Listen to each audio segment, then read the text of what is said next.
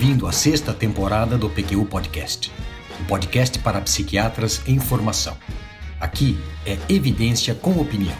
Eu sou Luiz Alberto Etten e é uma satisfação tê-lo como ouvinte. Este episódio foi gravado remotamente. Enquanto durar a necessidade de distanciamento social, as gravações do PQU Podcast serão feitas à distância. Lamentamos eventual perda de qualidade do áudio e contamos com a sua compreensão. Um artigo me chamou a atenção quando li uma revisão sistemática com meta-análise sobre a utilidade da testagem farmacogenética na obtenção de remissão de depressão com tratamento farmacológico. É ele que será destrinchado nesse episódio do PQU Podcast, aliás, um típico representante do estilo Pague 1 e Leve 2. Ou melhor, escute a leitura crítica de um artigo e leve de lambuja a de outro.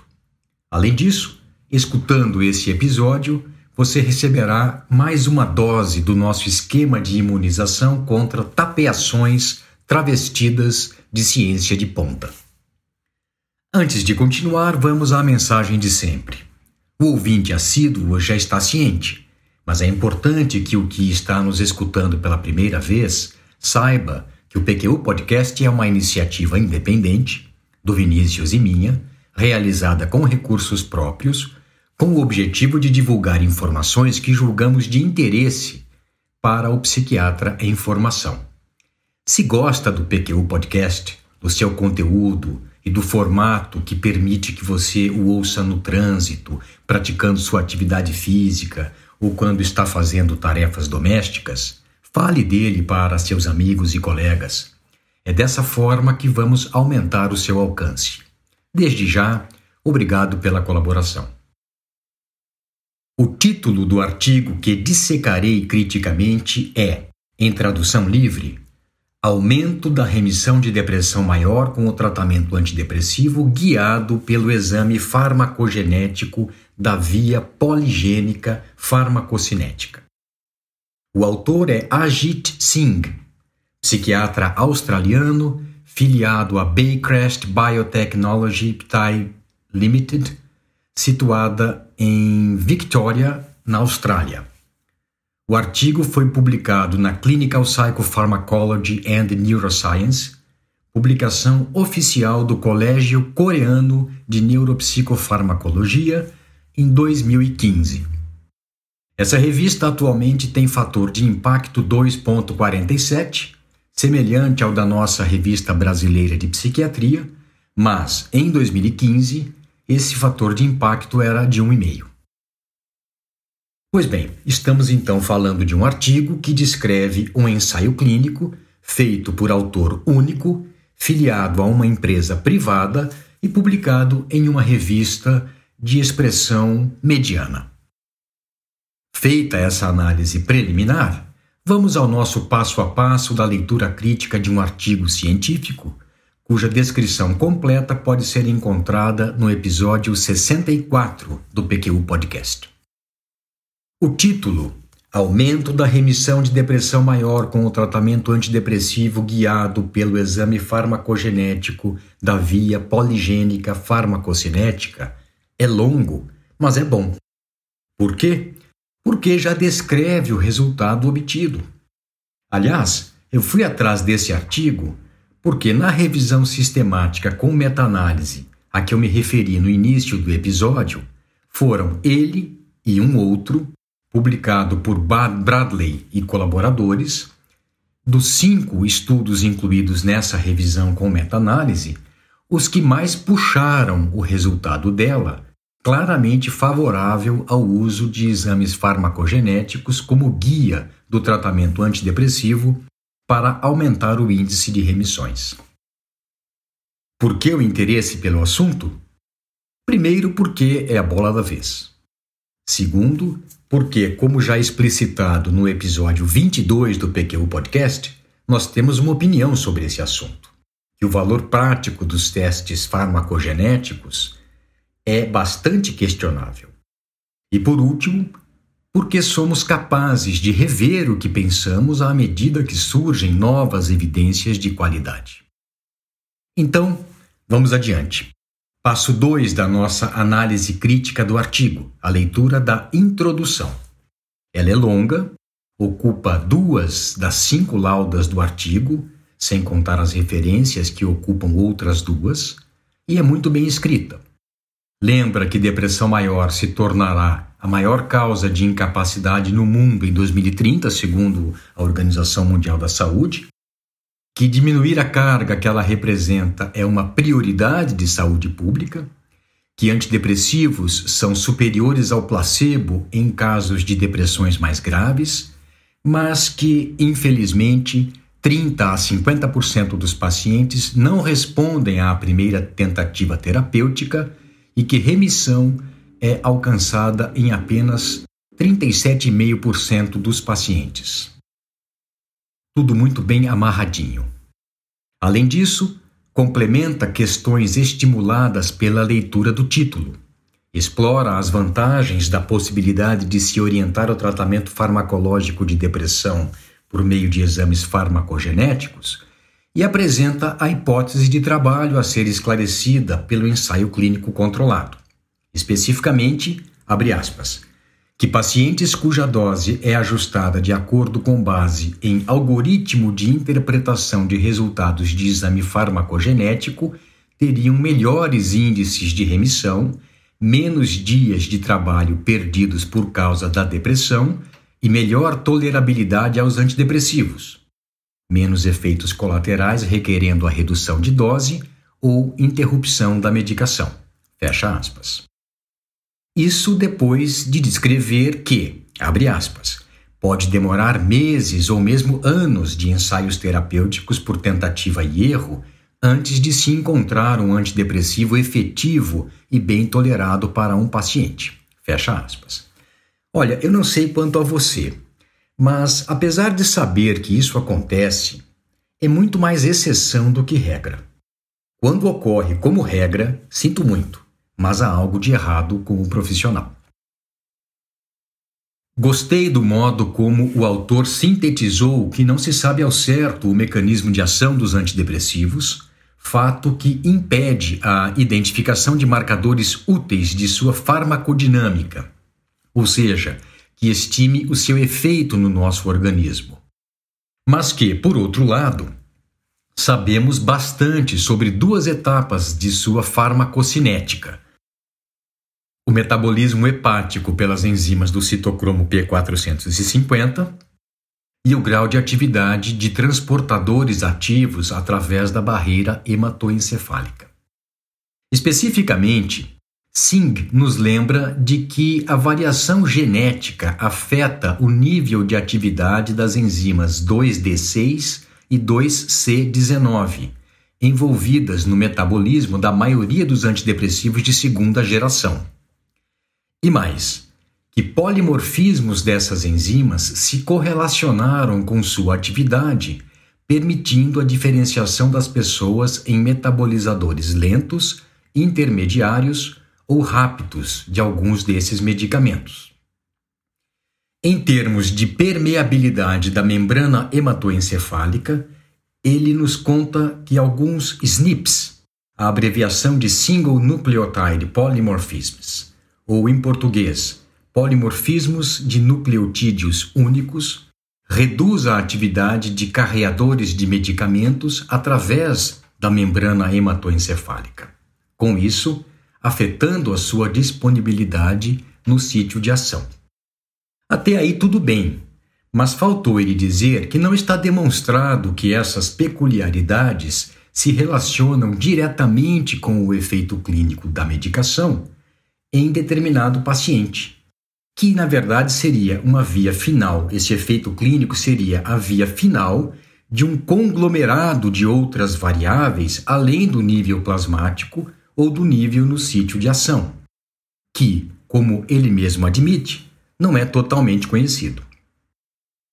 O autor finaliza afirmando que até aquele momento, aspas, somente um ensaio clínico prospectivo comparando tratamento antidepressivo guiado e não guiado geneticamente havia sido conduzido, fecha aspas, e que esse estudo revelou em 51 pacientes com depressão maior tendência a melhores desfechos no grupo geneticamente guiado por aquele algoritmo de análise do teste genético.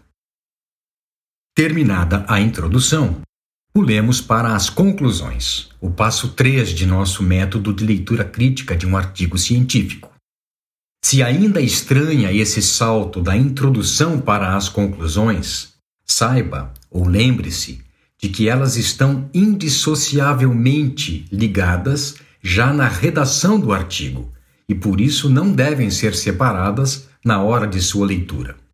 Sendo assim, deve-se objetivamente verificar se na conclusão são respondidas as questões e hipóteses feitas, levantadas durante a introdução.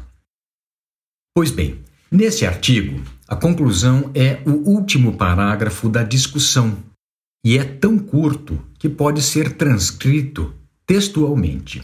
Abre aspas. O algoritmo que interpreta os resultados do exame das vias poligênicas farmacocinéticas utilizada nesse estudo, entre parênteses, CNS dose, como marca registrada, é o primeiro que, de maneira estatisticamente significativa e por meio de metodologia robusta, traz evidências empíricas sobre a acentuada utilidade de um teste farmacogenético e relatório de doses de antidepressivos no tratamento de depressão maior. Fecha aspas. E finaliza dizendo o óbvio, se fosse verdade, que, à medida que os exames farmacogenéticos se tornam mais acessíveis, o tempo em busca do tratamento ideal será menor e haverá a redução do impacto da depressão na vida das pessoas. A afirmação final seria verdadeira se os testes farmacogenéticos se mostrassem claramente úteis. Mas será mesmo que isso é uma realidade? E antes disso, será que as conclusões tão animadoras são cabíveis em cima dos resultados do ensaio clínico descrito? Para checar essas dúvidas, Passemos ao passo 4 da leitura crítica, que consiste no exame detalhado de métodos e resultados.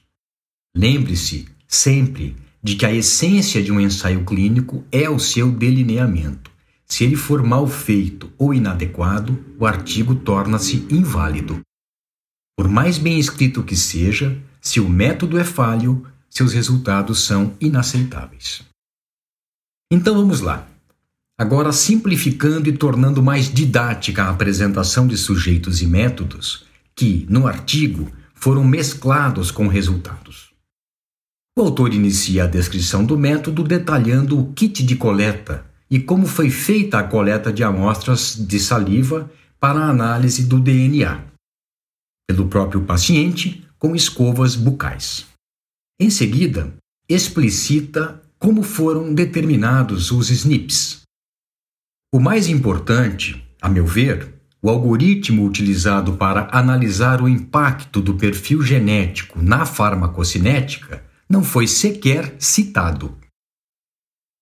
Os critérios de exclusão foram presença de outros diagnósticos psiquiátricos, dentre eles reação de ajustamento, psicoses, transtorno bipolar, abuso de drogas e transtornos de personalidade, gravidez ou aleitamento, insuficiência hepática ou renal, uso de indutores ou de inibidores de enzimas 2D6 e 2C19 do citocromo P450, uso de indutores ou inibidores do transportador de barreira hematoencefálica ABCB1, fumantes e pessoas que tinham por hábito tomar suco de grapefruit, que sabidamente influencia o efeito final de alguns medicamentos. Muito bem. De 174 pacientes caucasianos com depressão maior, de acordo com o DSM-5, selecionados para participar desse estudo, 22 foram excluídos, 12 por comorbidades e 10 por não atingirem a pontuação mínima necessária da escala de Hamilton para depressão, de 17 itens, que era 18 uh, o score. E 4 não completaram o protocolo. Não se explicita de onde vieram esses pacientes, se foi de uma clínica particular, de um serviço público, de um serviço universitário, se foram de vários serviços, e nem como eles foram recrutados. Muito bem, sendo assim, a amostra final foi de 148 pacientes divididos em dois grupos de 74. De todos os sujeitos foi colhida saliva por suave bucal para a realização do teste farmacogenético, mas somente de metade deles, selecionada aleatoriamente por modelo computadorizado, foi disponibilizado o resultado para o médico assistente. Desse modo, se formaram os dois grupos um que foi tratado de modo convencional e o outro cujo tratamento foi guiado pelo algoritmo de interpretação do exame farmacogenético. Os grupos eram semelhantes quanto ao score inicial da escala de Hamilton para a depressão, quanto à duração do quadro depressivo, ao número de episódios anteriores de depressão, à proporção de homens e mulheres, quanto à idade e à proporção de pessoas empregadas, revelando é, o balanceamento adequado. O acompanhamento da evolução dos pacientes com o tratamento foi feito pela escala de Hamilton para a depressão, antes do início de uso da medicação, e 4, 8 e 12 semanas depois, por avaliador independente que não sabia a que grupo pertenciam os pacientes. A análise estatística foi descrita adequadamente e é bem simples.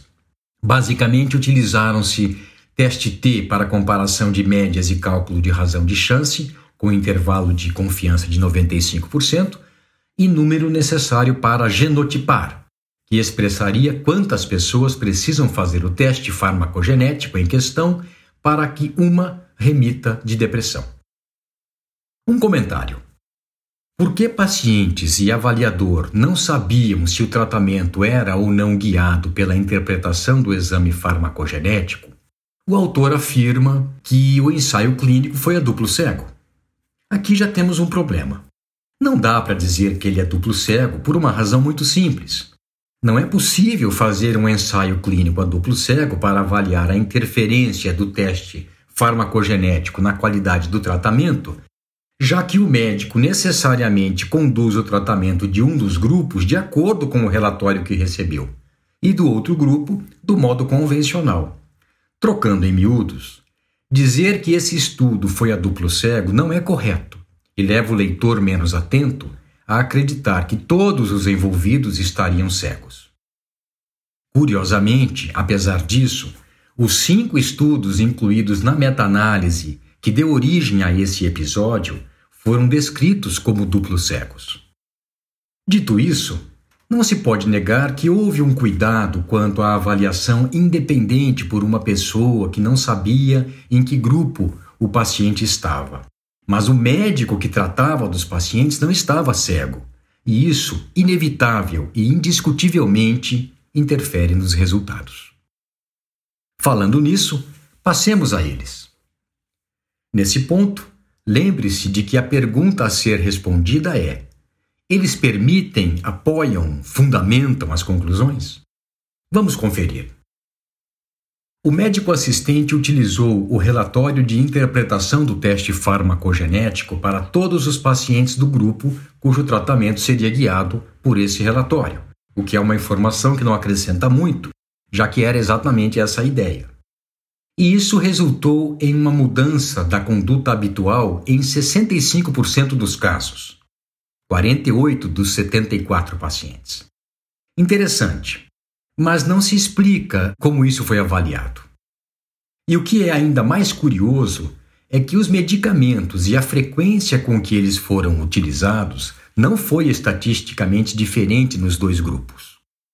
Falando assim, Pode-se até pensar que a análise estatística revelou algo inesperado. Pelo contrário, basta olhar a tabela que descreve medicamentos por grupo, guiado e não guiado, para ver que eles foram utilizados com frequência praticamente idêntica.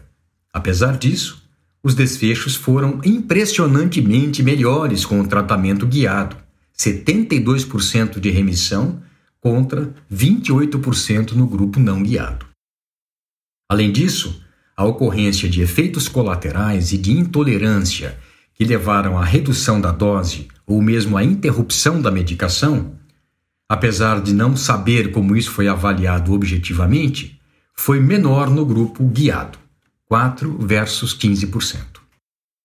Essas proporções permitiram que o autor concluísse que o grupo guiado teve 2,52 vezes mais remissões do que o não guiado, com o número necessário para genotipar para remissão de depressão de 3, e que o grupo não guiado teve 1,13 mais risco de intolerância aos efeitos colaterais a ponto de ser necessária a interrupção do antidepressivo. O passo número 5 é o exame pormenorizado da discussão que o autor fez em cima dos resultados. Logo de início, ele salienta, ele está ali descrevendo, abre aspas, o primeiro ensaio clínico randomizado e a duplo cego que revelou diferença estatisticamente significativa e positiva a favor do tratamento guiado por relatório interpretativo da farmacogenética de pacientes com depressão maior. Fecha aspas. A seguir, como era de se esperar, destaca o impressionante resultado de que, com o tratamento guiado, se obteve 72% de remissão contra apenas 28% com o tratamento convencional e que o número de pacientes com efeitos colaterais mais intensos foi também bem menor nos pacientes do grupo tratamento guiado. Na sequência, relata que ainda era bem recente a compreensão da participação da permeabilidade da barreira hematoencefálica relacionada com a atividade de transportadores de ambos os lados dela no efeito final dos medicamentos psicotrópicos e que o algoritmo utilizado nesse estudo, CNS-dose, como marca registrada, citado pela primeira vez no artigo, levava em conta esse dado. A seguir, destaca outro ponto forte do estudo, que é o desenho duplo cego, que, como já vimos, não é verdadeiro. Depois comenta as limitações, que foram excluídos pacientes com comorbidades que só foram incluídos caucasianos, que fatores epigenéticos e ambientais não foram incluídos na análise e que, com uma amostra maior, se diminuiria o risco de erro tipo 1. Por fim, o autor espera que esse estudo estimule outros, aspas, pois parece que os psiquiatras estão antecipando que prescrições guiadas geneticamente se tornarão o padrão de cuidado. Fecha aspas insinuando que seria isso o correto a fazer. As três tabelas incluídas no artigo auxiliam na compreensão de alguns dados, e, pois bem, o meu resumo, o sexto passo da nossa leitura crítica. Temos aqui um artigo bem escrito, por alguém familiarizado com a linguagem a ser utilizada, que descreve ensaio clínico cuja metodologia é falha, tanto em termos de instrumentos de avaliação quanto de desenho, e cujos resultados, já comprometidos no nascimento, são bons demais para serem verdadeiros.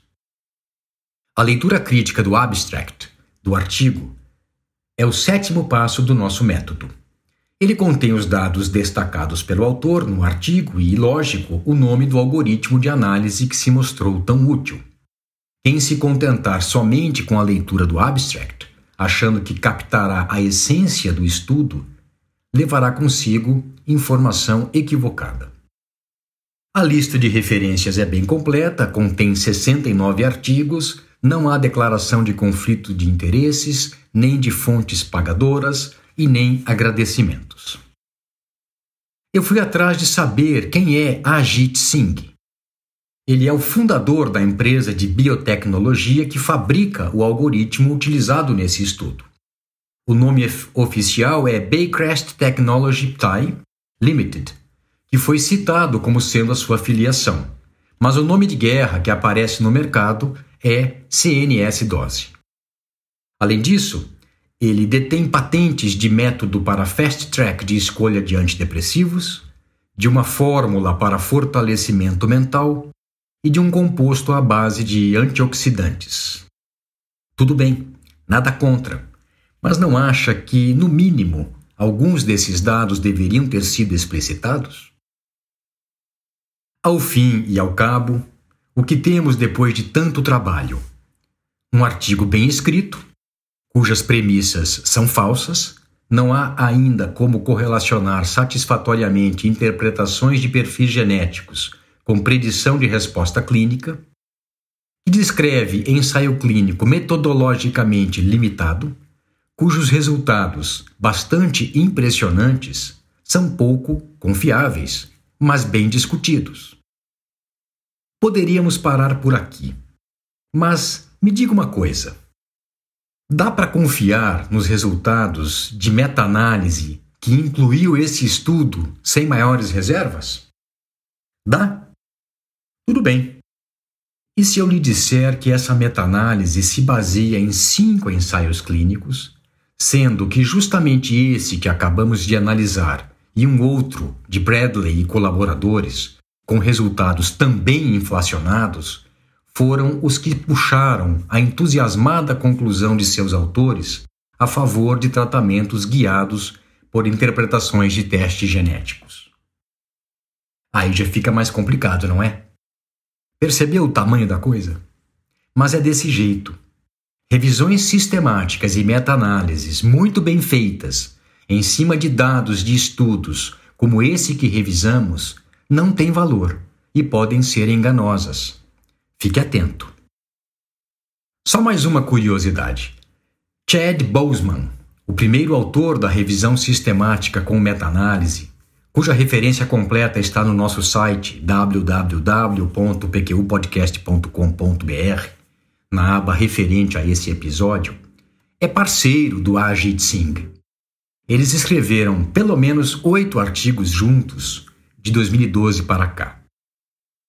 E com isso eu finalizo esse episódio em que apresentei leitura crítica comentada de um artigo sobre farmacogenética e tratamento de depressão, que, se não fosse analisado em detalhes, poderia ser tomado como evidência, coisa que não é. Fica a dica: desconfie da seriedade de artigos que relatem resultados perfeitamente alinhados com a teoria de referência ou que se superpõem precisamente ao que os autores anteciparam. E, evidentemente, de meta-análises que os levem em conta. Um abraço e até a próxima. Acesse nossa página no Facebook e siga-nos no Instagram para ficar por dentro de tudo o que acontece no PQU Podcast. Confira em nosso site www.pqpodcast.com.br todos os episódios já publicados, com as respectivas referências, organizados por data, autor e sessão. O PQ Podcast agradece sua atenção.